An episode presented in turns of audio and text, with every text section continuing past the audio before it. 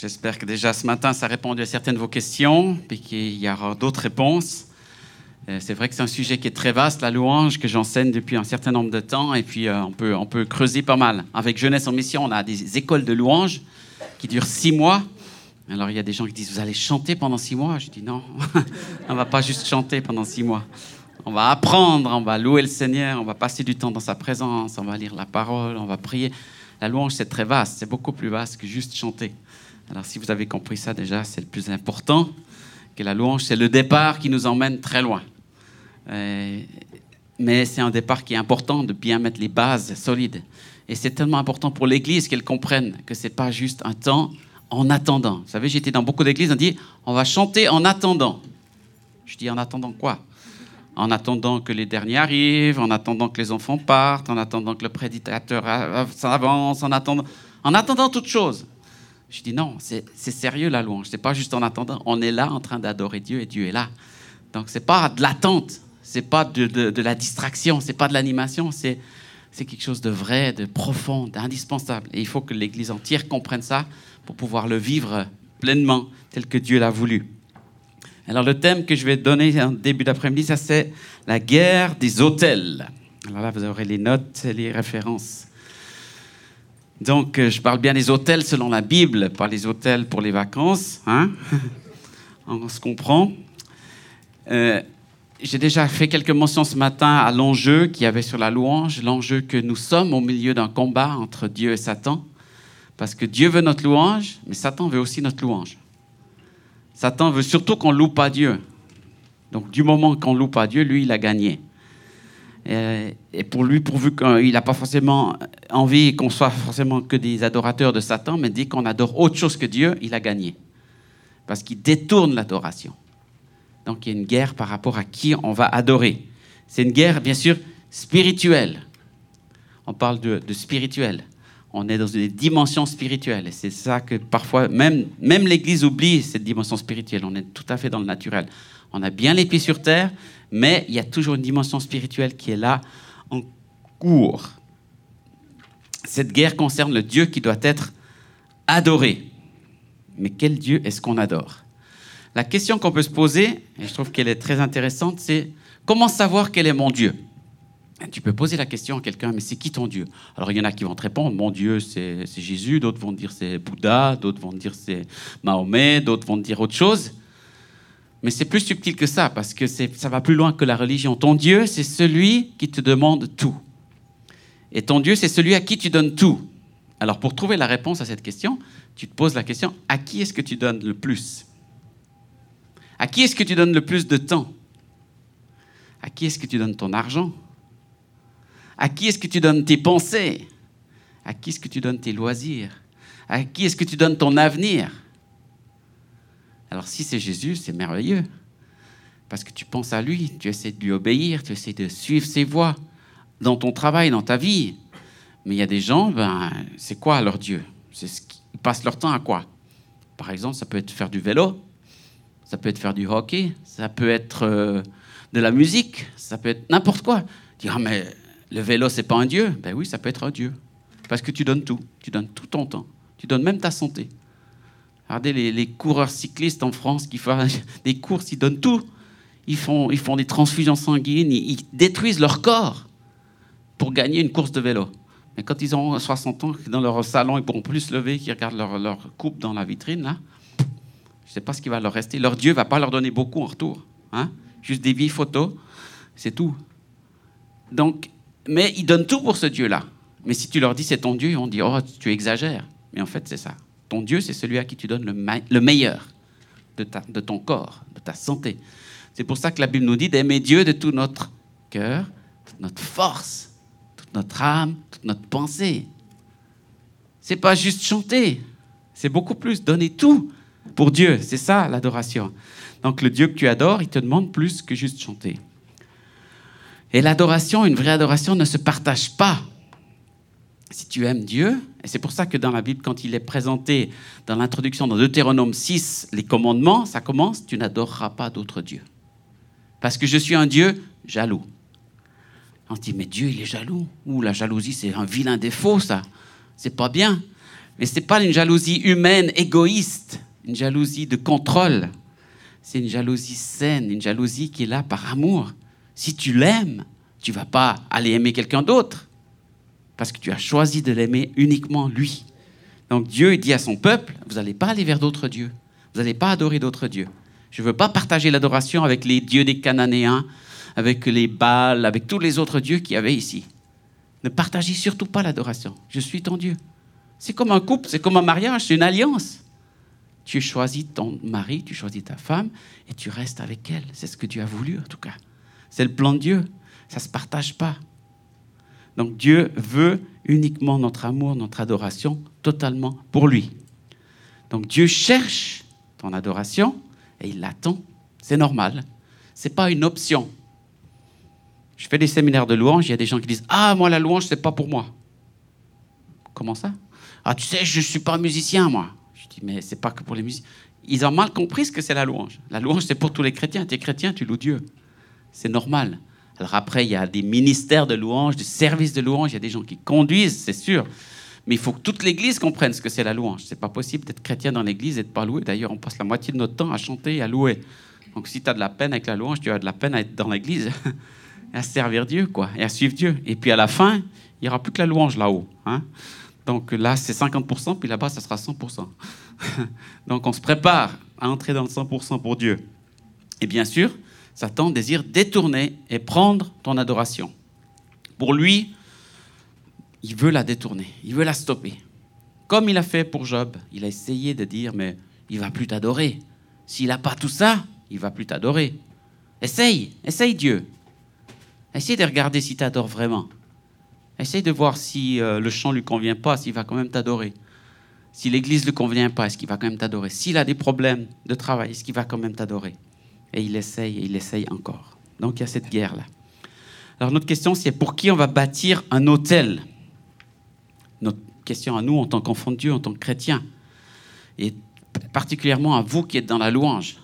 C'est très important de se poser la question. Est-ce que tu, construis ton hôtel pour ta vie, pour toi, pour ton succès personnel, pour ton ministère? Il y a un pasteur qui se plaignait devant Dieu parce qu'il y avait des problèmes de son église, et puis il disait, mais Seigneur, mon église. Puis Dieu lui dit, mais quelle église? Elle est à qui cette église? L'église, c'est l'église du pasteur ou c'est l'église de Dieu? Hein, Il faut qu'on fasse attention aux termes qu'on utilise parfois. Alors bien sûr que c'est mon église, c'est mon service, c'est mon instrument, c'est ma louange, parce que j'y suis impliqué, je me donne, mais ça reste tout ça au Seigneur, et ça doit lui appartenir. Donc c'est pour lui qu'on le fait pas pour notre dénomination, pour toutes sortes de raisons, mais on bâtit un hôtel pour Jésus. Ça, c'est notre détermination. Je vous dis des choses évidentes, simples, mais j'ai envie qu'elles soient bien ancrées en vous, pour que vous n'ayez aucun doute. Et s'il y a des conflits, s'il y a des confrontations, s'il y a des difficultés dans, dans votre louange, dans votre groupe de louange, revenez à l'essentiel. Revenez aux bonnes questions pour vous dire, mais là, on a un problème. Est-ce que c'est vraiment un problème? Ou est-ce qu'on n'est pas focalisé sur un faux problème? On est en train de passer à côté de l'essentiel.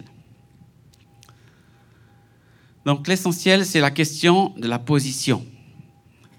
Dans une guerre, la position est très importante. Qui est placé où? Qui se situe à quel endroit? Et la Bible nous parle de l'Éternel le plus haut. Vous connaissez ces versets, vous avez déjà sûrement lu dans les psaumes et ailleurs d'ailleurs. Car toi, Éternel, tu es le Très-Haut sur toute la terre, tu es souverainement élevé au-dessus de tous les dieux. Psaume 91, verset 1. Je parle en Suisse, j'espère que vous me comprenez. Celui qui demeure sous l'abri du Très-Haut repose à l'ombre du Tout-Puissant. Psaume 47, 2 et 3, car l'Éternel, le Très-Haut, est redoutable. Il est un grand roi sur toute la terre. Il nous a sujettis des peuples. Il met des nations sous nos pieds. Waouh, ça c'est un Dieu puissant. Hein Mais en fait, en français, on a un problème. Vous savez que même la Bible, parfois, il y a quelques petits bugs, il y a des choses qu'on doit creuser, chercher pour comprendre et retrouver la racine du mot qui était dans l'original. Alors, en français, on a traduit très haut, mais en fait, c'est marqué en gros. Hein, le très haut, c'est le plus haut. C'est un détail, vous me direz. Mais non, ce n'est pas un détail. Parce que très haut, c'est haut, mais plus haut, c'est mieux. N'est-ce pas? Donc en anglais, on dit The Most High God. Hein, donc on traduit vraiment le plus haut. Dans d'autres langues aussi, je sais que c'est comme ça. Et en hébreu, en original, c'est le plus haut. Si vous avez deux alpinistes qui discutent entre eux pour savoir la plus grande montagne qu'ils ont fait, il dit un qui va dire moi j'étais sur cette très haute montagne et l'autre dit moi j'étais à l'Everest, c'est la plus haute. Je t'ai battu, je suis plus haut, je suis plus fort. Mais voilà ce que Satan conteste, c'est la hauteur de Dieu. Donc il a réussi à contester jusqu'en mettant ça dans la Bible, en disant Dieu il est haut, mais il est très haut, mais c'est pas le plus haut. Et pourtant c'est le plus haut. La Bible à l'origine nous dit que c'est le plus haut. pourquoi c'est important? Parce que justement, très haut ou le plus haut, ça veut dire en fait élevé, supérieur. C'est un mot-clé ça. Hein? Dieu est supérieur à Satan. Dieu est plus haut. La hauteur donne la position hiérarchique. C'est au-dessus. Et Satan conteste la position de Dieu. Constamment, il remet en question Dieu. Il dit, mais Dieu n'a pas dit.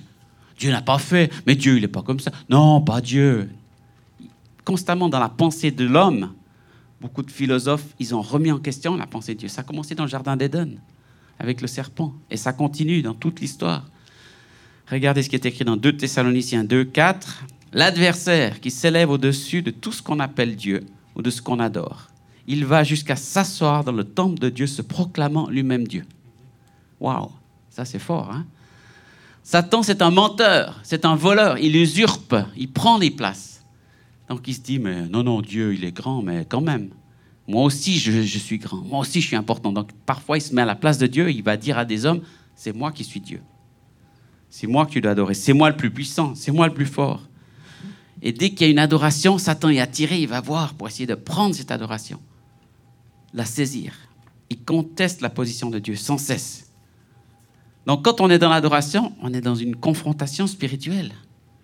On n'est pas dans un terrain neutre. Pas dire là, il y a Dieu, il n'y a que Dieu. Et ça, c'est un des grands pièges de l'Église. On se dit, voilà, il n'y a que Dieu. Mais Satan vient là où est Dieu. Satan, il était même dans le jardin de Dieu. C'était un endroit merveilleux, pourtant. Il n'y avait pas encore le péché, il n'y avait pas de problème.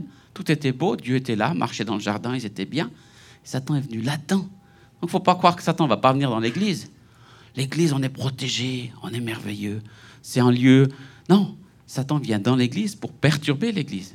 Sinon, il n'y aurait pas de division, il n'y aurait pas de querelle, il n'y aurait pas de critique, il n'y aurait pas d'amertume, il n'y aurait pas de, tous ces problèmes qu'on voit dans l'Église. Ce n'est pas Dieu qui les veut, ce n'est pas Dieu qui les envoie et ce n'est pas Dieu qui les souhaite. Mais justement parce que c'est l'endroit de Dieu, Satan vient là pour faire mal. Il vient là pour attaquer, il vient là pour diviser. Et encore plus dans la louange. Parce que la louange, c'est un endroit clé, c'est un endroit crucial où Dieu aime être présent, aime se glorifier aime bénir, aime toucher. Donc Satan va dire non, mais on va pas les laisser faire comme ça.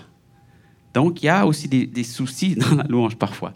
Alors, avec cette compréhension de l'élévation de Dieu, ça nous attire vers le haut.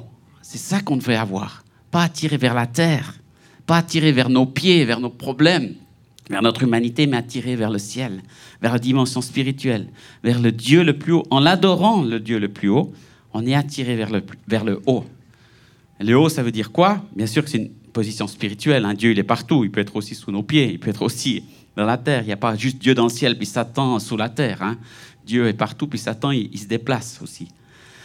Mais Dieu t'attire vers, vers les hauteurs, les dimensions élevées. Tu touches le ciel et sa gloire. J'espère que vous avez vécu des moments d'adoration où vous, étiez connecté au ciel. On est comme au ciel, là. C'est pas tout le temps, mais il y a des moments merveilleux où on sait que le ciel est là. Et dans ces circonstances-là, tu es au-dessus des circonstances. Au-dessus des problèmes. Ça ne veut pas dire qu'ils sont plus là. Ça ne veut pas dire qu'ils n'existent plus. Tu sais qu'ils sont là, mais tu sais que Dieu est plus grand que ça. J'ai des problèmes, j'ai des combats, j'ai des luttes, mais Dieu est plus grand que ça. Et là, tu trouves la présence de Dieu. Et dans la présence de Dieu, qu'est-ce qu'il y a? Avec Dieu, il y a toute la provision nécessaire pour la guérison, la délivrance que Dieu a voulu. Donc la vraie adoration, elle doit t'élever. Une adoration élève ton âme, n'est-ce pas? Ça élève, ça édifie. Édifier, c'est aussi ça, ça veut dire ça t'élève. Il y a des gens qui arrivent découragés, euh, abattus, et la louange les élève. Alors c'est peut-être pour ça qu'on a la tendance, à ce que je disais ce matin, à, chanter beaucoup de chants où on dit aux gens, Ben, viens Jésus, Jésus va s'occuper de toi. Si, si tu vas pas bien, Jésus. Hein. Mais ça va, ça va se faire tout seul si on se centre sur Jésus, plutôt que sur les problèmes des gens. Il n'y a pas besoin d'élever les problèmes des gens, de raconter. Vous savez, quand vous présidez ou conduisez un temps de louange, il n'y a pas besoin d'expliquer aux gens leurs problèmes. Il y a des gens qui commencent la louange en disant comme ça Ah, cette semaine a été difficile, je sais que c'est dur, le travail, la famille, les finances. Ah, puis moi aussi j'ai des problèmes, et puis etc. Mais on va quand même adorer Jésus. Hein. Vous racontez plein d'histoires et de problèmes, etc. Les gens, ils entendent ça toute la semaine. Au travail, à la radio, dans les médias, les mauvaises nouvelles, c'est toute la semaine, tout le temps. Donc le dimanche matin, ce n'est pas pour écouter une mauvaise nouvelle. De plus, c'est la bonne nouvelle qu'on annonce, l'évangile. C'est que Jésus est là. Ces circonstances, on sait qu'on les a, qu'on les vit, mais on a besoin d'entendre Jésus est là dans tes circonstances. Jésus va venir. Jésus va t'élever. Jésus va te relever. Jésus va te changer. Donc, adorons Jésus. Et ne focalisons pas sur les difficultés, les problèmes. On ne fuit pas la réalité, mais on élève les gens vers Jésus. Et on arrive à une deuxième question qui est clé aussi dans l'adoration, c'est la soumission. À qui tu te soumets? Comme je l'ai dit, adorer, c'est venir devant le roi, se mettre à genoux. Quand tu te mets à genoux devant quelqu'un, ça veut dire, c'est toi le chef. C'est toi le patron. C'est toi mon maître. Vous avez déjà vu ces films du, anciens du Moyen Âge avec des chevaliers? Tu le roi, le chevalier qui vient, qui dépose sa, son épée, son bouclier, puis qui attend que le roi le relève. Dit, voilà, je déclare allégeance au roi. Je serai son combattant, son soldat, son guerrier. Mais c'est ce qu'on fait dans l'adoration. On se soumet à quelqu'un qui est plus grand que nous. Donc, ça te rappelle ta place. Et combien de fois on a besoin de se rappeler de la place qu'on a? Parce que des fois, euh, mine de rien, on a un petit peu monté sur le trône, puis on a mis Dieu en bas. Je sais pas vous, hein, mais quand on demande à Dieu de nous faire tellement de choses, hein, Dieu fait ça, Dieu fait ci, Dieu guérit-moi, Dieu protège-moi, Dieu on donne des ordres comme si c'était un serviteur. Au lieu de lui dire merci Seigneur parce que tu es mon roi et je sais que sous ton autorité je suis protégé. Je sais que sous ton autorité il y a la guérison. Sous tes ailes il y a la guérison. On proclame la parole. On dit merci par la foi sans toujours demander, demander comme des mendiants. On est conscient que notre Père pourvoit à tous nos besoins. Mes enfants ne viennent pas me demander avant chaque repas s'ils peuvent avoir à manger je leur donne à manger. Papa, s'il te plaît, je veux manger. Des fois, ils sont affamés, puis ils viennent demander un petit peu avant l'heure du repas. Ok. Je dis, ben, bientôt, on va manger, t'inquiète pas. Ça vient, ça s'en vient. Avec Dieu aussi. Hein? Ne réclamons pas à manger toutes les heures. Ça s'en vient. Le repas arrive. C'est bon, Dieu a prévu tout ce qu'il faut. Il a fait les courses, il a acheté. Tu vas pas manquer de rien. Donc, la soumission, c'est quelqu'un à qui tu choisis de te soumettre. Et c'est ça qui est tellement important dans la liberté que Dieu nous a donnée. Dieu nous a donné la liberté. Et c'est pour ça que Paul dit, ne vous mettez plus sous le joug de l'esclavage. On a le choix de rester dans la liberté ou de se mettre sous l'esclavage. Ah, c'est très subtil parce que Satan, il nous dit pas, je vais te rendre esclave. Il nous propose des choses qui semblent être libres. Il nous propose de l'alcool, de la drogue, du sexe, et plein de choses qui semblent nous, être pleine de liberté. Puis petit à petit, ça devient des esclavages. Mais Dieu dit, moi j'ai la vraie liberté pour toi. Donc c'est un choix, c'est un choix. Ton choix est très important. Et ce qui est clair, c'est qu'il faut comprendre que quelqu'un, de toute façon, dominera sur nous. Voyez, quand il y a eu la révolution dans, les années euh, mai 68 en France et toute cette suite un petit peu de, où on a rejeté la société, les, lois, etc. Les gens disaient anarchie, ni Dieu ni maître. J'ai plus de Dieu, j'ai plus de maître. Moi, je me suis converti en 77, 77. J'ai découvert un petit peu euh, des gens comme ça, on témoignait dans les rues, on faisait des, campagnes. Les gens disaient oh, Dieu est mort, c'est fini, etc. Moi, j'ai pas de Dieu, je suis libre, etc. Mais la liberté, elle n'existe même pas sur cette terre. Tu es soumis aux lois des saisons. Tu es soumis aux lois du jour, de la nuit tu es soumis aux lois que tu as besoin de manger, de vivre. Tu peux, il y a tas de choses que tu es obligé de faire. Donc, il y a de toute façon des structures qui, qui, te dominent. Et en même temps, dans le monde spirituel aussi, il y a des puissances qui te dominent. Mais la différence, c'est à qui tu te soumets. Donc, à qui tu vas te soumettre. Et c'est intéressant de voir ce qu'Ésaïe dit, le prophète. Éternel notre Dieu, d'autres maîtres que toi ont dominé sur nous. Donc Israël, ils ont connu plein d'autres dieux.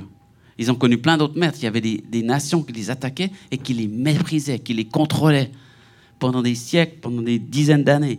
Et chaque fois, ben, il y avait des guerres, ils se révoltaient, ils se séparaient, etc. Mais voilà ce qu'il dit. Mais nous, c'est grâce à toi seul que nous invoquons ton nom. Ça veut dire en gros, on a connu d'autres maîtres, mais on ne les veut pas, ces autres maîtres-là. On a eu des autres qui ont dominé, mais ce n'était pas bon. Et quand tu as connu un esclavage et que tu as connu Dieu qui t'a libéré, tu dis non, ça c'était pas bon. Des fois on se dit ah oui, mais je vais essayer pour voir. Puis là on se fait piéger.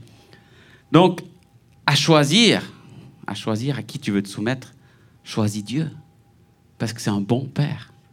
Certes, c'est ton père, c'est lui qui a le dernier mot, c'est lui qui est le maître, mais au moins, il a le meilleur mot pour toi, la meilleure autorité sur ta vie. Donc, ton autorité personnelle va venir de ta soumission.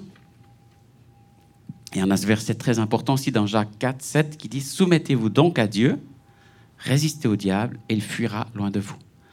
Alors, beaucoup de chrétiens connaissent la fin du verset. Résistez au diable, et il fuira. On résiste, on résiste. Mais tu ne peux pas résister si tu n'es pas soumis. Parce que le diable, il n'a pas peur de toi. Il a peur de celui qui est derrière toi.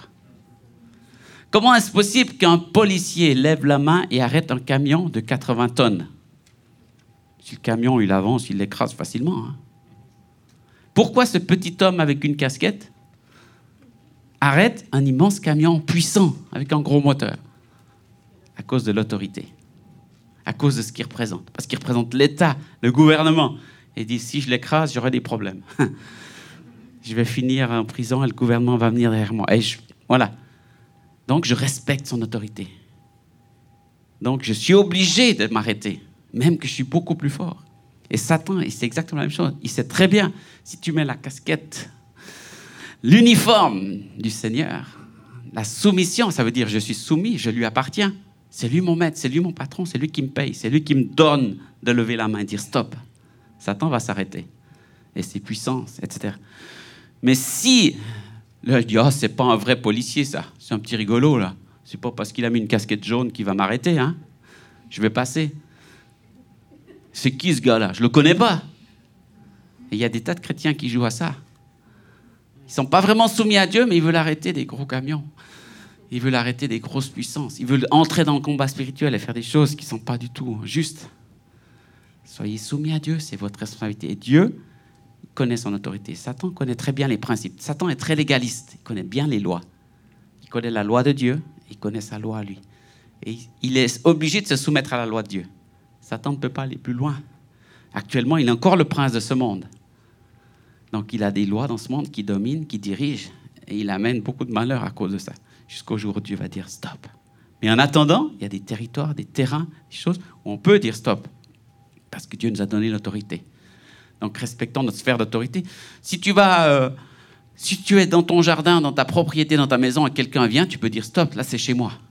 Mais si tu vas faire la police dans le jardin du voisin, ça va pas marcher, parce que tu n'es pas le propriétaire. Donc déjà, garde ton territoire, gère ton territoire devant Dieu et devant l'ennemi. La soumission concrète, ça veut dire qu'on la vit déjà dans l'Église. Tu te soumets à Dieu, bien sûr, à sa volonté, à son plan, cela commence par lui. Puis tu te soumets aux hommes et aux structures qu'il a instaurées et placées. Dieu a placé des hommes, des responsables. Il n'y aura pas de fonctionnement correct dans la louange, dans l'équipe de louange, dans l'Église, s'il n'y a pas une soumission et un respect les uns aux, autres. Donc on respecte les autres que Dieu a placés, le pasteur, les anciens, les responsables de la louange. Ce ne pas des hommes parfaits, ce ne sont pas des personnes parfaites, mais c'est des gens que Dieu a appelés que Dieu a placé. Donc tu ne pourras pas fonctionner si tu te mets en rébellion et en opposition avec ces gens-là. Même s'ils ne sont pas parfaits. Prenez toujours, moi je pense toujours à l'exemple de David et Saül. Saül était encore le roi. À la fin de sa vie, il a disjoncté, il a fait des bêtises, il n'était plus du tout à sa place. Mais David a attendu le temps de Dieu pour prendre sa royauté. Il avait déjà reçu l'onction, il avait déjà reçu l'appel. Samuel lui avait déjà, l'avait déjà oint, mais ça a pris encore dix ans avant qu'il devienne roi à peu près dix ans. Donc il a attendu pendant ces dix années avec un mauvais roi, qui était plus dans l'onction. C'est terrible ça. Hein J'espère que ce n'est pas votre cas. Vous n'avez pas un mauvais roi sur vous. Mais peu importe, ce qui est important, c'est d'être vous là où Dieu vous appelle. Et votre temps viendra. Et ce sera bien assez tôt quand vous aurez les responsabilités. Parce que quand tu es soumis, c'est plus facile que quand tu es roi. Quand tu as toute la responsabilité, c'est pas facile devant Dieu à gérer un niveau spirituel, un niveau émotionnel, un niveau relationnel, etc. C'est lourd d'avoir des responsabilités. Donc, il faut être sage. Ne t'enflamme pas pour avoir trop de responsabilités. Soumets-toi là où Dieu t'a placé déjà. Donc ça fonctionne déjà. Et je le précise, c'est pas parce qu'il y a eu des abus que le principe change. Il y a eu des abus, il y a eu beaucoup d'abus dans l'Église. Il y a eu des, abus de pouvoir, des abus spirituels, il y a eu des échecs, c'est vrai. Mais Dieu ne change pas ses plans, ne change pas son principe. Et c'est lui qui juge, c'est lui qui gère. Donc sois sage devant Dieu, à ta place, là où Dieu t'a placé, pour être euh, là où tu dois. Je vous donne un exemple très concret. Une fois, j'étais invité à conduire la louange dans une grande convention d'églises. Il y avait une dizaine d'églises qui étaient là ensemble pour un, moment de, rencontre annuelle avec peut-être 500-600 personnes. Et on m'avait invité pour conduire la louange. C'était au début de mon ministère, je m'étais bien préparé. On avait répété avec les musiciens, passé deux, trois jours à, se préparer. On était arrivé tôt le matin, on avait répété l'après-midi au début de la rencontre. Alors que je vais commencer, je vais voir les, les pasteurs, les responsables. Ça se passe il y a 20 ans en arrière, hein, donc je raconte une vieille histoire, mais c'est quand même, j'ai appris beaucoup. Et là, dans cette situation, au moment de commencer, euh, le pasteur principal m'accueille et dit Voilà, c'est Sylvain qui va conduire la louange dans notre convention. Il y a un autre pasteur à côté, il dit Mais alors, moi, je fais quoi? Je dis euh, Moi, je sais pas. Hein. Je, vous laisse vous organiser. Hein. Puis l'autre pasteur dit Oui, ben, toi, tu présides et lui, fait la louange. Oui, mais euh, comment est-ce qu'on va faire Bon, je voyais qu'il y avait déjà de la confusion, hein, c'était pas très clair. Et au moment de commencer, le pasteur en question vient vers moi et dit Écoute, Sylvain, tu commences, dès que je sens l'onction, j'arrive. Qu'est-ce que ça veut dire Je ne sais pas. ça n'a pas été long. Au milieu du premier chant, il est arrivé, il a pris le micro et il a conduit la louange. Je dis ben, soit je peux le prendre très mal, soit je peux le prendre très bien. Très mal parce qu'il m'a pris le micro, il a pris tout, ou dis oh, ben, il y a déjà l'onction rapidement, hein, c'est bien. Hein. bon, je l'ai laissé faire. Et au moment de descendre sur la, de l'estrade, après 40 minutes de louange, il a pris des autres chants qu'on n'avait pas répétés, qu'on n'avait pas travaillé. Donc pour nous, c'était catastrophique. On devait suivre plus ou moins bien. Voilà, il a tout pris alors qu'on s'était préparé. J'avais choisi des chants, tout ça. Bon, peu importe. En descendant, j'avais envie de lui expliquer. Il dit Mais tu sais, frère, euh, moi, je fais ci, nanana. Et j'ai senti le Saint-Esprit qui dit C'est moi qui justifie. C'est moi qui justifie. Tu n'as rien à défendre. Je n'ai rien dit du tout. J'ai béni ce frère, je l'ai laissé.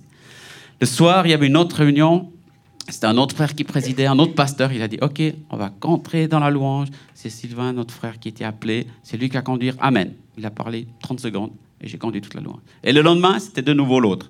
Je dis Ok, je le laisse.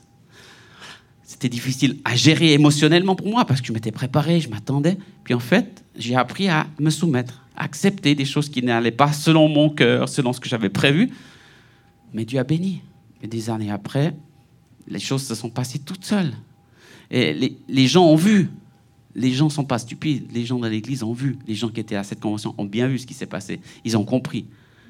Donc voilà, c'était dommage que ça se passe comme ça, mais en même temps, on apprend de chaque circonstance. Surtout l'état de notre cœur. Comment on réagit dans ces circonstances difficiles? Quand il y a des contrariétés, quand il y a des choses qui ne fonctionnent pas, gardons notre cœur. Gardons notre cœur pour rester soumis à Dieu et faire ce que Dieu nous demande de faire. Et c'est lui qui va nous justifier, c'est lui qui va faire ce qu'on doit, nous aider à faire ce qu'on doit faire. Donc, on n'oublie pas, toujours le but, c'est qui doit être élevé et adoré. Quand tu adores, tu élèves quelqu'un au-dessus de toi, à toi de choisir. Parce qu'en adorant, je te dis, tu viens à genoux devant le roi. Et c'est ce qui est écrit très clairement dans Philippiens 2, c'est un verset connu, fondamental. C'est pourquoi aussi Dieu l'a souverainement élevé. C'est Dieu hein, qui l'a fait. Et lui a donné le nom qui est au-dessus de tout nom, afin qu'au nom de Jésus, tout genou fléchisse dans les cieux, sur la terre, sous la terre, et toute langue confesse que Jésus-Christ est le Seigneur à la gloire de Dieu le Père. C'est quoi le but? Que tout genou fléchisse. C'est juste une question de temps. Il y en a qui résistent, hein il y en a qui disent Moi, je ne me prosternerai pas devant Dieu. Moi, je ne crois pas en Dieu. Moi, ton Dieu, ton Jésus. Mais un jour, toute langue, tout genou fléchira et confessera que Jésus-Christ est Seigneur. Donc c'est qu'une question de temps. Maintenant, on choisit déjà. Et moi, je trouve que c'est un privilège de dire Waouh, déjà maintenant. Je peux, par anticipation, savoir qu'un jour, ça sera merveilleux, on sera tous devant lui. Et ça va être un jour glorieux. Mais déjà maintenant, je peux le faire. Par la foi. Et avec force, avec autorité, je me prosterne devant lui. Donc pour moi, c'est une force, ce n'est pas une faiblesse. Vous savez, il y a des non-chrétiens qui disent Oui, mais vous, les chrétiens, vous êtes des faibles, vous avez besoin de Dieu, vous n'arrivez même pas à vous débrouiller tout seul. Hein? Je dis Non, moi, c'est une force, parce que j'ai le Dieu le plus fort, le plus grand, le plus haut qui est avec moi.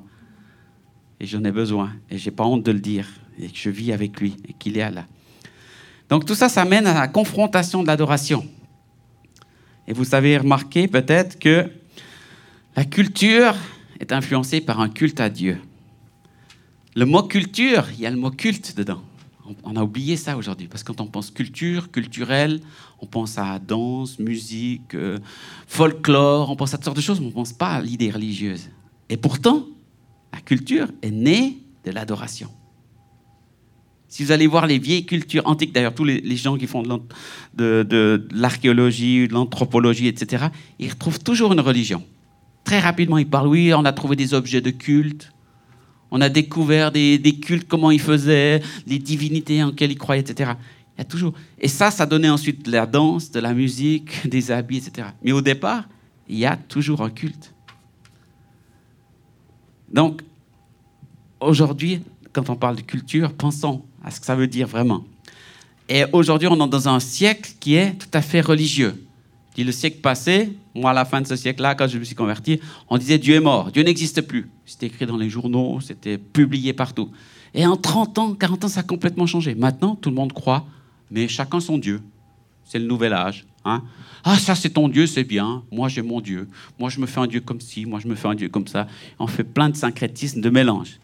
Mais maintenant, on peut plus être neutre spirituellement. C'est-à-dire que l'adoration commence à influencer même les décisions politiques, économiques et médiatiques. On voit maintenant des problèmes qui se passent dans le monde, ce qui fait que même au téléjournal, aux informations nationales, on parle d'adoration. On parle du port du voile, on parle de la laïcité, on parle des croix qu'on met ou qu'on ne met pas, qu'on enlève. Toutes ces choses deviennent super importantes. Et ça amène des gros conflits politiques. Et les politiciens disent, mais moi, je n'ai pas envie de parler de ça, ça ne me concerne pas. Moi, je suis politicien, je suis pas religieux. Et ils sont obligés de prendre des décisions. Et ça leur pose des sacrés problèmes. Ils ne savent plus quoi faire. Et dans le fond, quand ils doivent décider, qu'est-ce que ça va chercher en eux? Ça va chercher leurs racines, leur identité. Mais finalement, qu'est-ce que je crois, moi? Et d'où je viens Et comment mon pays a été construit? Quelle était la culture de mon pays? Comment il a été bâti Sur quelles valeurs Sur quel fondement? Même en Irak, en Iran, j'en ai déjà parlé ce matin, il y, a, cette confrontation maintenant entre les chrétiens et les musulmans. Il y a beaucoup de chrétiens qui étaient chrétiens de nom là-bas. Il y en avait des vraiment engagés spirituellement, mais il y en a d'autres, c'était juste ah, ça fait des siècles qu'on est chrétiens, quoi. On s'entend bien avec les musulmans, mais maintenant, ils s'entendent plus bien du tout. Donc, ils sont obligés de dire T'es de quel côté? T'es chrétien ou t'es pas chrétien? Si tu dis que t'es chrétien, ta vie est en danger. là, ça devient sérieux. Hein c'est plus, euh, ouais, je suis chrétien, ma famille est chrétienne, mon grand-père, mon arrière-grand-père était, je sais pas quoi. Hein c'est toi. Aujourd'hui, tu es chrétien? Si tu es chrétien, on te coupe la tête. Ou on risque de te couper la tête. Donc la décision, elle devient très, très, très sérieuse. Ouais, mais ils chantent pas comme nous, euh, ils sont pas baptisés du Saint-Esprit. Ils sont chrétiens. Parce que là, la décision qu'ils prennent, c'est un jeu de vie. Et Dieu le sait très bien. Et je suis sûr qu'il y a beaucoup de gens qui vont être sauvés au travers de ce feu-là, dans ces circonstances-là. Donc l'adoration devient une décision. Les gens t'arrêtent dans la rue, posent la question, t'es chrétien ou t'es pas chrétien? Il y a un chrétien philippin qui a été tué là en, Libye, je crois il y, a, il y, a, 15 jours, parce que pour avoir un visa en Libye, ils mettent sur les visas musulmans. Ils sont obligés parce que tu mets chrétien, ils ne te donnent pas de visa. Mais là, dans la rue, un gars l'a regardé dans les yeux avec une kalachnikov et lui a dit Tu es chrétien, toi? Il a dit oui, il lui a tiré dessus. Même que c'était marqué musulman sur le passeport, c'était un mensonge, mais c'était la seule manière d'y arriver dans ce pays. Et il allait là pour euh, travailler, mais aussi pour, euh, pour être missionnaire. Et il y a beaucoup de gens comme ça aujourd'hui. Donc l'adoration, sur une seule question, qui est-ce que tu adores? Vie ou mort Et aujourd'hui, c'est de nouveau le cas. Ça n'a pas été le cas pendant assez longtemps, mais ça revient. Et on a eu la même chose dans la Bible. Vous connaissez l'histoire d'Élie et des hôtels de Baal. Élie, le prophète, il aimait Dieu, rempli de l'esprit, rempli de l'onction, un prophète puissant, d'autorité. Mais dans sa, nation, Israël, pourtant une nation chrétienne, une nation du Seigneur, beaucoup de gens avaient perdu le feu, la foi. Il dit, mais j'en ai marre. Et qu'est-ce qu'il leur dit? Verset 18, chapitre 18, verset 21. Jusqu'à quand clocherez-vous des deux côtés? Et aujourd'hui, on pourrait poser la question au Canada, en Suisse, en France. Jusqu'à quand vous allez vous partager Si l'Éternel est Dieu, allez vers lui. Si c'est Baal, allez vers lui. Le peuple ne lui répondit rien. Les gens n'aiment pas quand on leur, on leur demande de se positionner. Il y a des moments où on, peut éviter cette question, mais il y a des moments où on ne peut pas l'éviter. Et un jour, on ne pourra pas l'éviter. On sera devant lui, devant le trône du jugement, on pourra poser la question. Et là, ben, il y a eu toute l'histoire ensuite du combat des hôtels. C'est pour ça que j'ai intitulé ce, message La guerre des hôtels. Il y a deux hôtels. Il y a un hôtel à l'Éternel, il y a un hôtel à Bâle. On va voir qui c'est qui gagne. C'est le combat des chefs, le combat des dieux, la guerre des dieux, la guerre des hôtels. Ça aurait fait une super émission télévisée, ça. Hein avec effets spéciaux et tout. Non, mais là, ce n'était pas les effets spéciaux, c'était la réalité. Le feu va descendre ou il va pas descendre? Qu'est-ce que vous croyez? Allez voter, envoyez vos téléphones, envoyez vos messages. Où est-ce que le feu va tomber? Un ou deux? Et finalement, voilà. Et puis là, ça, ils ont bien gagné. Hein ils ont coupé la tête à tout le monde. Ils ont... Mais Dieu, Dieu s'est révélé. Dieu a répondu là, dans ce cas-là. Et il y a d'autres fois où des chrétiens, pendant des siècles, ont été massacrés. Dieu n'a pas répondu de la même manière. Donc ça, ça reste la souveraineté de Dieu. On ne peut pas expliquer chaque chose. Mais une chose est claire, c'est qu'on doit prendre position spirituellement. Et l'adoration, c'est l'endroit final où on prend position. L'endroit final où on se décide, je vais adorer Dieu ou je ne vais pas adorer Dieu. Oui, c'est lui que je vais adorer. Je vais rester du côté de l'éternel. S'il est Dieu, eh ben, il mérite l'adoration. Et je ne vais pas me prosterner devant un autre Dieu. Et il n'y a pas d'autres qui ont le droit et la possibilité de, de me dominer autre que celui-là que je choisis. Alors maintenant, cet hôtel, c'est aussi résumé de cette manière-là dans toute l'histoire, dans toutes les cultures, on a toujours des deux hôtels. Il y a l'hôtel de la vie, il y a l'hôtel de la mort. Dans l'histoire de la Bible, vous avez l'histoire de Moïse. Moïse va naître. Le Saint-Esprit l'annonce. Le Seigneur va agir. Satan sent qu'il se passe quelque chose. C'est un moment crucial dans l'histoire. Satan n'aime pas quand Dieu agit. Satan déteste au moment où Dieu va faire une œuvre puissante dans l'Église. Et à ce moment-là, Pharaon décide de tuer tous les bébés. Une génération qui est massacrée à cause d'un sauveur. Ça vous rappelle pas quelque chose, ça hein? Et quelques centaines d'années plus tard, la même chose se produit avec Jésus. Jésus va naître et naît et Hérode tue tous les bébés. Il y a la vie qui vient, la vie de Dieu, la vie de l'Esprit, la puissance de la vie, la résurrection, et Satan détruit ça. Ou détruit une génération, ou détruit tous ceux parce qu'il n'a pas la science exacte. Il ne comprend pas tout, il sait qu'il se passe quelque chose, mais il n'arrive pas à savoir les plans de Dieu complets. Donc il n'arrive pas. Mais il y a un massacre quand même qui se produit. Et quand la vie est là, le massacre est là. Et j'ai entendu plusieurs prophètes ces derniers temps qui ont dit, mais Satan est tellement fâché avec ce qui se passe en Israël, avec tous les chrétiens qui viennent, avec les conversions, l'Église qui est en train de grandir, qu'il se révolte là. Et tout ce qui se passe aussi en Irak, en Iran, c'est pour ça qu'il y a l'État islamique. Qui, c'est Satan qui rugit, qui détruit tout, ce qu'il peut, pendant qu'il peut encore. Parce qu'il est très, très en réaction contre cette vie de l'esprit, le souffle de Dieu qui vient. Et aujourd'hui, on est exactement dans la même situation le retour de Jésus est proche, et imminent. Et on a une, une génération entière d'enfants qui sont massacrés sur l'autel de l'avortement. Dans l'Église même, dans le monde, partout. Alors, en disant ça, je veux blesser aucune personne qui aurait dû passer par là ou subir ça.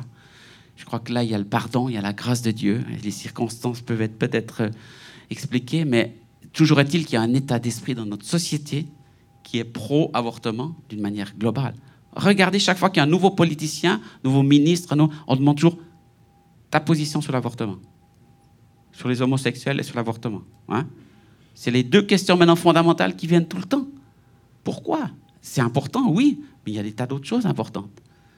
Ça, montre bien que Satan veut empêcher des gens qui sont... Parce que justement, ceux qui sont contre l'avortement, ils sont toujours balayés par les médias.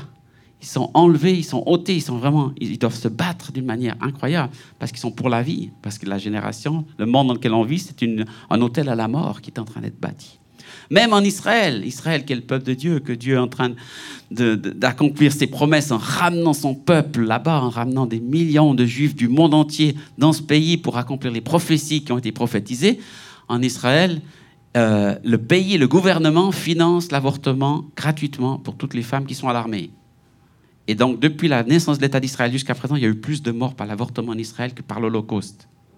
Donc, sans se rendre compte, eux-mêmes nourrissent cet hôtel à la mort. Bien sûr, sans se rendre compte, parce qu'ils ne sont pas conscients de ça, parce qu'Israël n'est pas encore complètement sauvé. Mais il y a de plus en plus de gens qui viennent à Jésus en Israël. Il y a de plus en plus de juifs qui deviennent des juifs messianiques, c'est-à-dire qui reçoivent le Messie. Ils ne s'appellent pas chrétiens parce que pour eux, le mot chrétien, ça veut dire euh, tous ceux qui les ont massacrés pendant des siècles. Bien sûr qu'ils sont chrétiens, mais ils s'appellent pour bien se différencier juifs messianiques, qui rendent leur rappel de Dieu. Donc, on est toujours dans un combat entre la vie et la mort. regardez ce qui est écrit dans le psaume 115. J'aime beaucoup ce verset. D'ailleurs, j'ai un chant que j'ai chanté sur un album qui s'appelle comme ça. Ce ne sont pas les morts qui célèbrent l'Éternel, ce n'est aucun de ceux qui descendent dans le lieu du silence. Pendant longtemps dans l'Église, on a chanté des chants sur Bientôt au ciel, là-haut, merveilleux, ça sera, on sera bien vers Jésus. L'Église, c'est comme si pendant, pendant longtemps, elle s'est endormie sur des bancs en disant Dieu nous a sauvés, on a notre billet, on va bientôt partir au ciel. Puis on attend. Salle d'attente. On est bien là, mais ça sera encore mieux là-haut. Comme si sur Terre, ça sera de toute façon catastrophique, et là-haut, ça sera bien. Et on attend. Mais si Dieu avait voulu faire ça, il aurait fait quoi? Tu te convertis immédiatement, emmené au ciel. C'est bon. Tu n'as plus besoin de vivre sur la terre, puisque maintenant tu es sauvé, tu vas au ciel.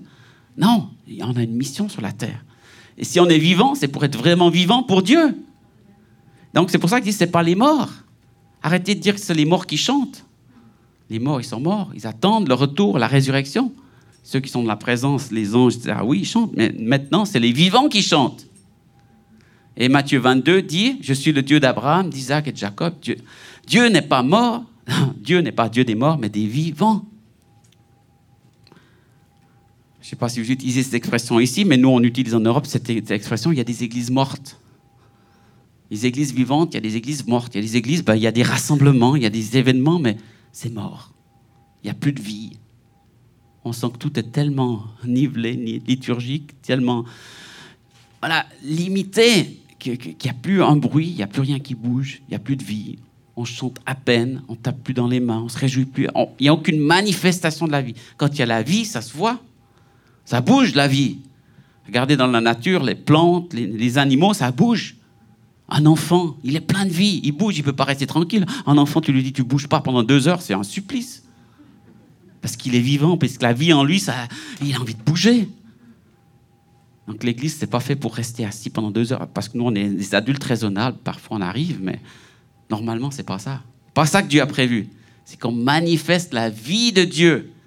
Et la vie de Dieu va se refléter en nous, particulièrement dans la louange, qui est le début tout ce que ça va découler dans notre vie. Mais le début, c'est la manifestation de Dieu. Donc Dieu veut la vie. Amen. Dieu est un Dieu de vie. Donc il aime redonner la vie à tout ce qui était mort. Qu'est-ce qui est mort? Alors, la question qu'on peut se poser, est-ce qu'on veut de l'adoration ou veut de la religion?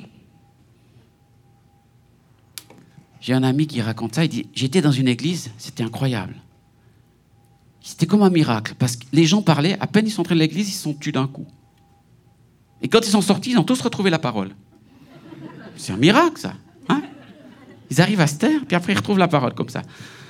C'est ça, ça montre les systèmes humains parfois. C'est comment c'est ridicule. Hein? On empêche, et dès que c'est fini, on a le droit. Alors que Dieu, c'est pas ça qu'il veut. Donc la religion nous fait nous taire, nous fait fermer notre bouche. Tu te tais, tu écoutes, tu fais rien, tu bouges pas. Alors que Dieu veut la vie. Et l'adoration, elle se manifeste, elle se voit. Et moi, j'aime une adoration qui est vraiment vivante. J'aime une louange qui est vivante. C'est pour ça que j'ai appelé mon groupe Louange Vivante. Je n'avais pas de nom pour mon groupe. Je faisais de la louange il y a 30 ans en arrière. On commençait avec les jeunes.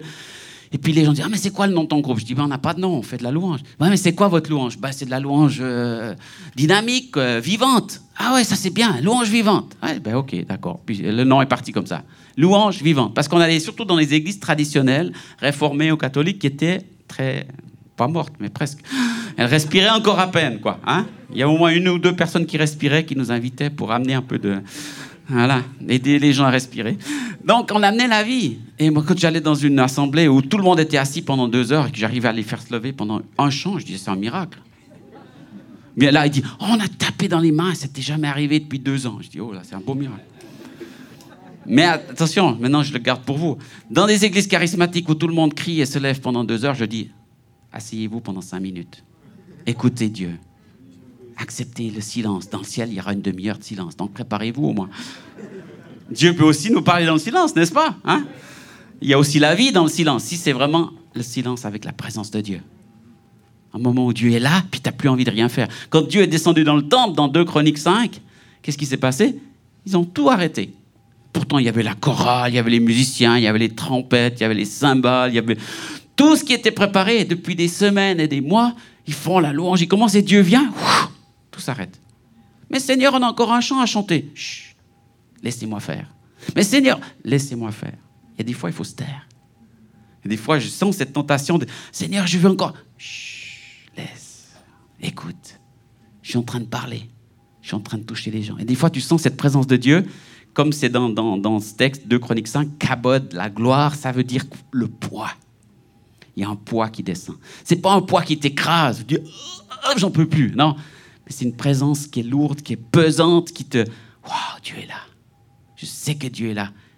J'ai rien à dire parce qu'il est tellement grand que je ne peux plus le dire. Je l'ai déjà dit dix fois, maintenant je me tais.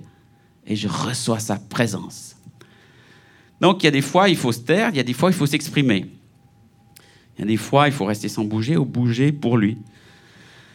Et on arrive à un point aussi très important, critiquer ou adorer. J'ai remarqué que dans les églises, dans la louange, finalement, il y avait ces deux choix.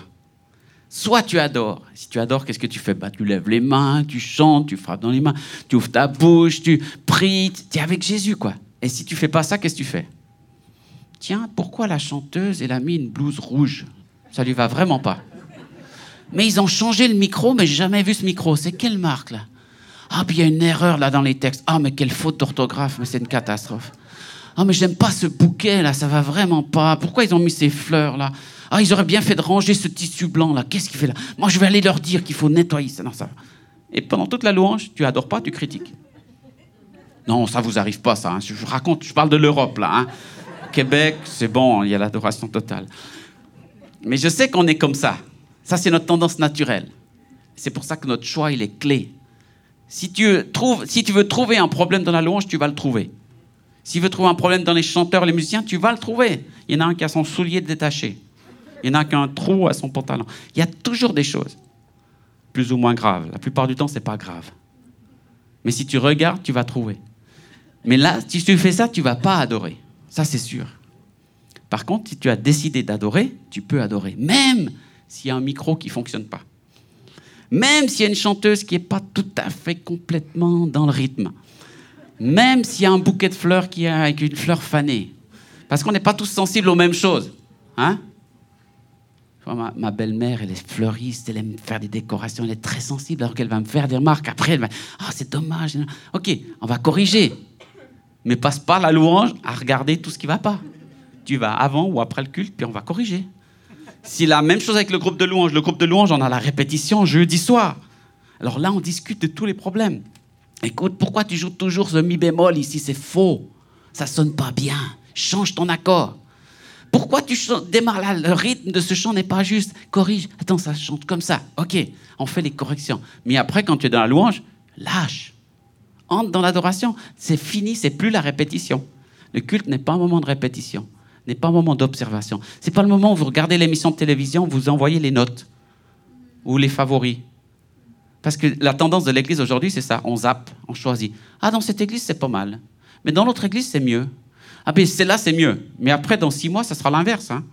Ah, je vais dans cette église parce que c'est mieux. Puis tout à coup, six mois après, il y a des gens qui ont quitté, il y a des groupes qui fonctionnent plus. Puis tu vas aller, ah ben je vais aller dans l'autre là. Ah là, c'est mieux. Puis après, tu vas, puis tu vas faire quoi? Le tourisme? Euh, et puis pendant ce temps, tu t'engages pas, tu ne sers pas le Seigneur et tu es pas là où Dieu veut que tu sois. Sois là où Dieu t'a appelé et reste-y et sois engagé. Ça fait 35 ans que je suis chrétien, j'ai été dans trois églises et trois fois parce que j'ai déménagé. Première église pendant trois ans, on était jeunes mariés, et après on s'est engagé dans une église pendant 15 ans, après on a déménagé, et maintenant ça fait 10 ans qu'on est de la même église, et on sert Dieu là chaque fois fidèlement de toutes nos forces. Il n'y a aucune de ces églises qui est parfaite. Il y a des défauts, il y a des manquements. Mais au lieu de, les, accuser, on va chercher à améliorer et apporter notre expérience, notre capacité pour améliorer cette question-là. Donc pour vous, dans l'adoration, vous pouvez critiquer l'adoration, vous pouvez l'améliorer. Moi, j'ai choisi de l'améliorer. Donc je vous encourage à améliorer l'adoration de votre Église. Et ce n'est pas que la musique, ce n'est pas que les micros, ce n'est pas que la décoration, c'est aussi les cœurs, c'est aussi l'engagement, c'est aussi la, décision de la soumission à Dieu et aux hommes. Donc c'est là où on amène soit une louange vivante, ou on veut rester dans la tradition. Et la tradition, ce n'est pas forcément les, hymnes d'il y a 200 ans. Hein. Des fois, la tradition, elle a juste 15 ans. On a toujours fait comme ça. Quand on a créé l'Église il y a 15 ans, c'était comme ça. Je dis, mais il s'est passé beaucoup de choses depuis 15 ans. Hein. Dieu, il a bougé déjà depuis. Donc réveille-toi. Essaye de suivre un petit peu l'esprit et puis d'aller. Et c'est pas pour rien que dans, dans, la louange, particulièrement, on est sensible à ça parce que Dieu donne toujours des chants nouveaux. Vous avez remarqué hein? Moi, je disais au Seigneur, mais pourquoi, Seigneur, il faut encore des chants nouveaux? J'en connais déjà 250. J'en ai assez dans ma tête, dans mes doigts, dans mes partitions. J'ai déjà deux cahiers de partitions. Bon, maintenant, c'est plus simple avec les iPads, il y a tout le temps. Mais quand même, j'ai déjà beaucoup. Mais le Seigneur dit, mais il y en a encore des nouvelles choses à chanter. Ah, mais je pensais qu'on avait déjà tout chanté. J'ai déjà un chant sur le Saint-Esprit, j'ai déjà un Mais il y en a d'autres. Et puis Dieu m'en donne même à moi des nouveaux. Je dis, Seigneur, ok, je fais ce chant, puis j'ai même pas envie de le chanter. Le Seigneur dit, vas-y, vas-y, chante ce chant-là. Parce qu'il y a une nouvelle saison, parce qu'il y a une nouvelle chose. C'est comme les saisons, les années, ça change tout le temps. En même temps, il y a l'hiver, le printemps qui revient, mais en même temps, ce ne sont pas les mêmes. Donc il y a des choses qui reviennent, mais il y a des choses qui sont différentes. Chaque année est nouvelle, est différente. Et c'est comme ça qu'on avance dans la vie aussi dans la louange, c'est la même chose. Dans l'église, c'est la même chose. Dieu nous donne des nouvelles choses. Donc n'ayez pas peur des nouveautés. Rentrez dedans. Rentrez dedans. Et vous allez avoir la vie qui va venir. Parce que Dieu ressuscite tout ce qui est mort. Et dans la louange, c'est un des, endroits clés où ça commence. Parce que, parce que la musique, les arts ont été volés par l'ennemi pendant des siècles. Et il a tout enlevé. Et maintenant, on est en train de redécouvrir. Tout simplement. On ne réinvente pas quelque chose de nouveau, on découvre juste ce que David avait découvert. David, il a pris tous les artistes, tous les musiciens, les artistes pour fabriquer le temps, pour fabriquer les ustensiles. Il prenait les meilleurs, les plus capables. Ensuite, il a pris les chanteurs, les trompettistes, les harpistes, les danseurs, tout ça, et il les a fait travailler. Il les a mis à l'école. Il a dit Vous allez répéter, vous allez travailler, vous allez chanter 24 heures sur 24.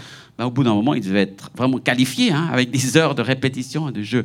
Et ils étaient 2000 trompettes. Vous croyez qu'on met 2000 trompettes comme ça pour jouer? Hein, ça ne se fait pas tout seul, il faut répéter, il faut bien se mettre d'accord, bien travailler pour arriver. Un grand orchestre, vous avez déjà un orchestre symphonique de 100 musiciens, ils répètent pendant des semaines avant un concert, parce que c'est important que chacun sache qui doit jouer. Donc c'est du travail, mais c'est la vie qui vient, qui vient avec ça. Donc Dieu ressuscite tout ça, les mouvements, la danse. Moi, comme je vous l'ai dit, j'aime beaucoup tout ce qui est artistique autour de la louange et je favorise toutes les expressions artistiques. Chaque année, je fais un camp avec une école Psalmodia, qui est une école de musique chrétienne qui a lieu en Suisse et en France. Et on fait une semaine avec 600 personnes dans un grand camp, dans un camping. Et là, il y a des professeurs de danse, des professeurs de chant, de guitare, de basse, de piano. On a aussi sculpture, art visuel, art plastique, euh, peinture, aquarelle. Et on fait une soirée louange, on met tout le monde ensemble. Il y a un gars, il avait même inventé comment, à l'époque, avant les projecteurs, il y a une quinzaine d'années au début, comment faire des, images avec des rétroprojecteurs. Il avait un, rétroprojecteur, il mettait des pièces de, plastique, euh, des professeurs d'art plastique, et il superposait des petites plaques de couleurs et ça faisait des images qui bougeaient. Incroyable. Et à mesure qu'on chantait, il écoutait les paroles, il mettait les couleurs qu'il fallait. C'était merveilleux mais avec un esprit d'adoration. C'était pas pour dire regardez ce que je fais, moi je suis un artiste. C'est pas pour prendre une place, mais pour servir à la louange. Donc tout le monde n'est pas aussi sensible à la musique, beaucoup, la majorité, mais il y a des gens qui sont sensibles à d'autres formes aussi, et Dieu l'a donné. Donc c'est important d'amener la vie aussi dans tous les arts, et Dieu reprend tout simplement ce que Satan avait volé. C'est Dieu le créateur. Donc tous les arts, les formes artistiques lui appartiennent. Donc n'ayons pas peur de ça dans l'Église. Alors finalement, on en arrive à nous. Nous, nous sommes, d'après la Bible, des sacrifices vivants. Donc dans la Bible, on parle des Lévites, qui étaient ce que Dieu avait appelé à son service, la tribu que, que David avait mis à part pour la louange. Ils étaient l'héritage de l'Éternel. Hein. Vous pouvez noter la référence, je cite juste ça. L'Éternel sera leur héritage. Donc, tous les autres tribus, ils avaient un territoire, ils avaient un terrain, ils avaient des, des, terrains pour euh, euh, se nourrir, pour travailler. Mais les Lévites, ils n'avaient rien. Mais ils avaient le meilleur finalement. L'Éternel sera leur héritage. Donc ils recevaient les autres onze tribus, travaillaient, leur apportaient des sacrifices pour le temple, pour Dieu, mais aussi pour nourrir les Lévites, pour pouvoir à leurs besoins. Et Dieu les a bénis en leur disant, mais c'est moi votre héritage. Donc ne soyez pas frustrés si vous dites, ouais, mais moi quand même, je pense que c'est le meilleur héritage que vous puissiez avoir. L'Éternel est avec vous. Et puis dans le Nouveau Testament, on est tous des Lévites. 1 Pierre 2,5, vous-même, comme des pierres vivantes, édifiez-vous pour former une maison spirituelle, un saint sacerdoce, afin d'offrir des victimes spirituelles agréables à Dieu par Jésus-Christ. Et comme des pierres vivantes. Je trouve que c'est assez intéressant. Vous avez déjà vu des pierres vivantes? Ben non, ça n'existe pas. Quand on construit un édifice, il n'y a aucune pierre qui est vivante. Si elle était vivante, il y en a beaucoup qui se bougeraient toutes seules. tu les mets, puis il dit Non, non, moi je veux pas être là. Euh, non, j'aime pas cette pierre là à côté. Euh, celle-là, elle me fait mal. Je veux pas être là-dessous. Moi, je veux être en haut. Hey, c'est pas facile, hein Comment Dieu y fait? Ben, C'est ça la difficulté de Dieu, de construire l'église avec des pierres vivantes. S'il avait fait avec des pierres mortes, ça serait bien plus facile. D'ailleurs, les gens, ils vont visiter les cathédrales vides, euh, vieilles, anciennes, avec des vieilles pierres. Ils aiment ça. Il n'y a pas de vie, mais ils vont voir, ils font des photos. Ah, c'était merveilleux. Les gens préfèrent les églises vides que les églises pleines. Hein le monde. Le monde sans Dieu. Mais on arrive ensuite au verset clé et fondamental de mon message, c'est Je vous exhorte donc, frères, par les compassions de Dieu, à offrir vos corps comme un sacrifice vivant, saint, agréable à Dieu, ce qui sera de votre part un culte raisonnable. Waouh! Dieu nous demande de nous offrir comme sacrifice vivant. Alors je me suis posé la question, mais c'est quoi un sacrifice vivant? Il y a un problème. Parce que dans la Bible, un sacrifice, il n'est pas vivant. il arrive vivant, mais il finit mort. Ben oui, on amène un animal, mais on le coupe le cou, on lui coupe la tête, on le, détruit, on le brûle, il n'en reste plus que des cendres. Donc dans la Bible, c'est toujours les sacrifices qui meurent. Et Jésus lui-même est mort. Mais justement, c'est là la clé. Jésus est mort, mais il est ressuscité. Et à partir de là, Dieu dit, plus la mort, assez de sang versé, assez de sacrifices morts, je veux des sacrifices vivants. Mais alors c'est qui le sacrifice vivant? Qu'est-ce qu'il y a comme exemple dans la Bible de sacrifice vivant? Ben, Jésus, effectivement, il s'est offert volontairement, il a accepté. Mais un qui est encore plus proche que nous, on dira Jésus, c'est le Fils de Dieu, il était, etc. Mais il était pleinement humain. Il avait le choix, il aurait pu dire non. Il a dit non, pas ma volonté, mais ta volonté. Mais un autre que j'ai trouvé, c'est Isaac. Isaac, qu'est-ce qu'il a fait? Il s'est soumis à son père terrestre. Mais nous, on peut soumettre à notre Père céleste. Isaac, il avait 10 ans, son père Abraham avait 100 ans. Ils sont montés ensemble sur l'autel. Et d'ailleurs, c'est dans Exode 32, non, dans Genèse 32, c'est la première fois où on a le mot adorer dans la Bible. Première fois que ça vient dans la Bible, c'est quand il y a Isaac. Parce qu'Isaac, il monte avec son père, donc il connaît l'histoire, un peu. Il sait pas tout, mais il sait, son père va offrir des sacrifices. Son père sert l'Éternel. Son père lui a sûrement raconté le miracle de sa naissance. Puis il n'est pas stupide. Il voit qu'il est en perte 100 ans, une mère de 90. Il dit, bon, si je suis là, euh, il y a peut-être quand même un miracle. Hein Dieu a fait quelque chose, quoi. Donc il connaît Dieu, il sert Dieu. Et son père monte avec lui et puis dit, papa, t'as pris le bois T'as pris le feu, mais où est l'agneau? Il manque quelque chose. D'habitude, il y a toujours un petit agneau là. Il est où? Puis son père, très spirituel, t'inquiète pas, Dieu pourvoira. Ah bon, ok. Donc il suit. Puis ils arrivent en haut. Qu'est-ce qu'ils font? Ben, Abraham, il a déjà les pierres qui sont là, parce qu'il allait plusieurs fois là. Il met le bois, il amène le feu, tout est prêt. Puis qu'est-ce qu'il fait? Isaac, après vous, tu peux monter, Isaac, il a 10 ans. S'il veut s'enfuir, son père, il en a 100. Qui c'est qui court le plus vite? Qui c'est qui court le plus vite? Isaac, il peut s'enfuir facilement. Mais il reste. Et il monte. Et il est vivant. Ça aurait été bien plus facile, son père le prend par derrière, lui coupe la tête et le met. Il n'a rien vu. Ouf, il n'a rien senti. Presque. presque rien. Mais il est mort. Non? Vivant sur l'autel qui chauffe là. Quand Dieu nous dit ça, à vous, ça vous est déjà arrivé? Tu es vivant.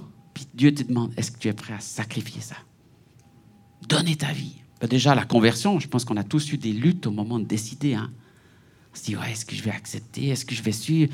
C'est dur. Si je suis Jésus, je vais devoir lâcher ça. Et puis, comment vont réagir mes parents, puis ma femme, et puis mes enfants, puis ma famille, puis mon patron, puis mon argent. On pense à toutes les questions qu'on doit sacrifier. Waouh C'est difficile. Mais ce que Dieu veut, c'est justement que tu sois vivant. C'est pas que tu sois mort. Tu décides de ton vivant avec ta volonté, avec ton corps, avec ton cœur. Oui, Seigneur, j'accepte. Isaac accepte. Il connaissait pas la fin de l'histoire. Nous, on lit l'histoire, c'est merveilleux, le film finit bien. Je vais regarder le film. Mais là, lui, il savait pas la fin du film. Et Abraham non plus. Il savait pas la fin. Mais Dieu nous demande de donner justement ce qui est vivant. Il a besoin de notre vie, c'est pour ça qu'il nous demande d'être des sacrifices vivants. Il a besoin de toi pendant que tu es vivant, pas quand tu seras mort. Pas qu'on fasse une statue pour dire lui, c'était un bon chrétien. Il a fait des belles choses durant sa vie. Ben, c'est clair qu'après notre, notre vie, il y a encore un témoignage qui va continuer pendant quelques années. Puis il y en a certains plus longtemps que d'autres, parce qu'ils ont fait des belles choses. Mais Dieu dit, je te veux vivant pour moi. Parce que quand tu es vivant, qu'est-ce que tu peux faire? Tu peux parler. Quand tu es vivant, tu peux témoigner. Tu peux prier, tu peux adorer. Tu peux utiliser tes mains pour quoi? Pour bénir, pour guérir, pour soigner, pour aider, pour soutenir. Avec tes pieds, tu peux te déplacer, tu peux aller à quelque part pour apporter ce qu'il faut, etc. Donc Dieu a besoin de ta vie. Et pendant l'Église, pendant des années, a dit, bougez pas, taisez-vous, faites rien. C'est quel esprit ça derrière? C'est l'esprit de la mort. C'est pas l'esprit de la vie. C'est pas le Saint-Esprit. C'est pas l'Esprit de Dieu qui a dit ça. Les chrétiens vivants qui devenaient morts dans l'église. Comme je dis, c'est un miracle. Ils entrent dans une pièce et pendant une heure, ils bougent plus. Ils ouvrent pas la bouche, ils font pas de bruit, ils disent rien. Puis tout d'un coup, quand ils ressortent, ils deviennent vivants. Ça, c'est ce que Satan veut. Ça, c'est ce que le monde veut. Tu te tais. Tu es chrétien, mais tu te tais. Tu fais rien. Il y a les chrétiens de Lausanne, dans notre ville, pas très loin de chez nous. Ils ont dit il faut qu'on fasse quelque chose pour notre ville. Il faut qu'on puisse avoir un impact dans cette ville. Ils sont rassemblés. Ils ont été voir le maire de la ville. Ils ont été dit, voilà, on est les chrétiens, on est les pasteurs, on est responsables. Qu'est-ce qu'on peut apporter à la ville? Qu'est-ce qu'on peut faire? Parce qu'ils avaient une idée, voilà, ils ont reçu des messages, ils ont dit, on peut être en bénédiction pour la ville. Le maire leur a dit, il n'était pas du tout croyant, il a dit, restez dans vos églises, faites votre truc, mais venez pas nous embêter. Voilà ce que le monde pense. Dans, une autre ville, c'était exactement le contraire. Et Verdun, le maire a dit, voilà ce qu'on peut faire. Ils ont déjà proposé des choses. On va pouvoir, on peut aller s'occuper des pauvres, on peut aller nettoyer les parcs publics, on peut vous aider pour euh, transporter des gens, aller visiter les personnes âgées. Mais faites tout ça, faites-le tout cœur, à fond. On vous ouvre toutes les portes, on vous donne toutes les autorisations. Voilà, parce que ce maire-là, il était ouvert. Puis il a accepté, il a compris que les chrétiens pouvaient amener la vie dans sa ville. Mais l'autre, il n'a pas voulu ça. Donc c'est ça qui est important aujourd'hui c'est qu'on fasse une différence, pas qu'on reste dans notre coin et qu'on fasse juste notre petite réunion, parce que là, c'est comme si on était déjà au ciel. Nous, on sera de toute façon avec lui. Donc il faut détruire la mort, attaquer la mort et laisser Dieu redonner la vie. Dans certaines églises, ben, c'est la louange qui est morte. Dans d'autres églises, c'est le ministère parmi les enfants. Dans d'autres églises, c'est l'évangélisation. Il y a des, des, secteurs. Des fois, c'est les arts. Ça peut être n'importe quoi. Si vous sentez qu'il y a quelque chose qui est mort, priez Dieu de ressusciter ça. Amen de redonner la vie, parce que Dieu est le Dieu de la vie. Et il va utiliser des sacrifices vivants. Ça veut dire que vous devez offrir votre vie. Moi, j'ai offert ma vie à Dieu parce que j'ai reçu un appel du Seigneur pour le suivre et un appel pour les pays francophones de la terre. Je me sens tout petit, comme je l'ai dit, je viens d'un tout petit village et de rien. Je suis qu'une petite goutte, mais je peux faire une différence avec ce que Dieu m'a donné, avec ce que Dieu m'a appelé à faire.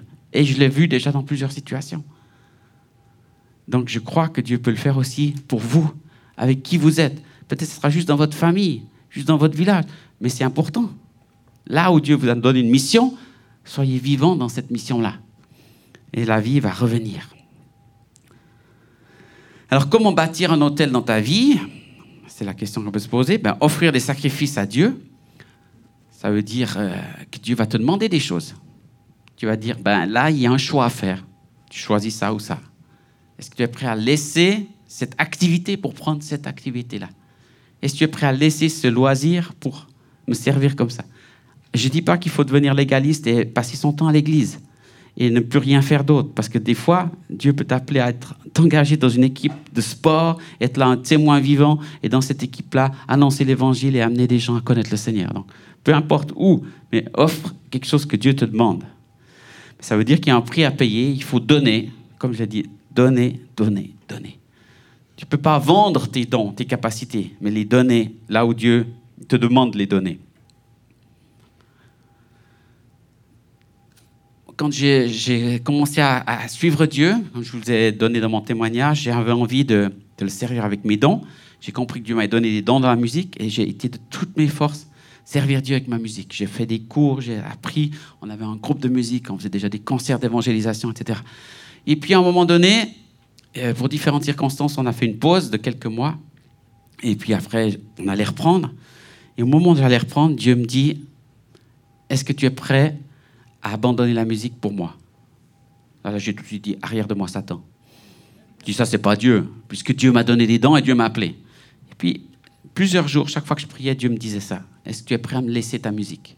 Je dis, mais Seigneur, c'est pas juste. Je comprends pas. Pendant longtemps, plusieurs semaines, je, bataillais, je discutais, je comprenais pas. Jusqu'à ce que je savais, et je savais que je savais que c'était le Saint-Esprit qui me qui me posait cette question. Est-ce que tu es prêt à me servir même sans musique? Est-ce que la musique est plus importante que moi ou moi je suis plus important que la musique? Ah. Je dis, ok Seigneur, j'ai compris. Tu es plus important. Si tu penses que je peux te servir mieux sans musique, je vais le faire. J'abandonne. Je lâche. Je dépose à l'hôtel. Je t'apporte ma musique. Et je l'ai apportée, mais vraiment en pleurs. J'ai déposé tous mes dents. J'ai dit, Seigneur, ok, c'est plus important que, que tout ça. J'aime ce que tu m'as donné. J'aime la musique. J'aime te servir en musique.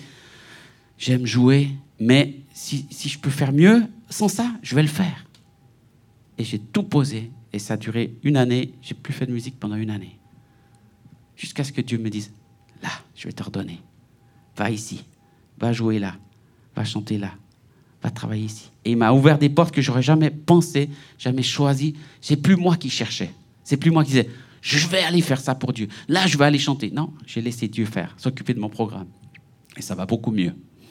Ça fait 25 ans de ça.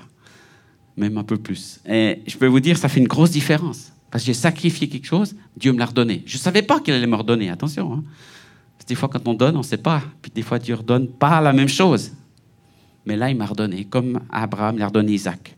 C'était beaucoup moins que Isaac. Hein. Si c'était mon enfant, je pense que ça ne serait pas la même chose. Mais voilà, j'ai passé par cette étape-là où j'ai renoncé. J'ai abandonné mes dons devant lui.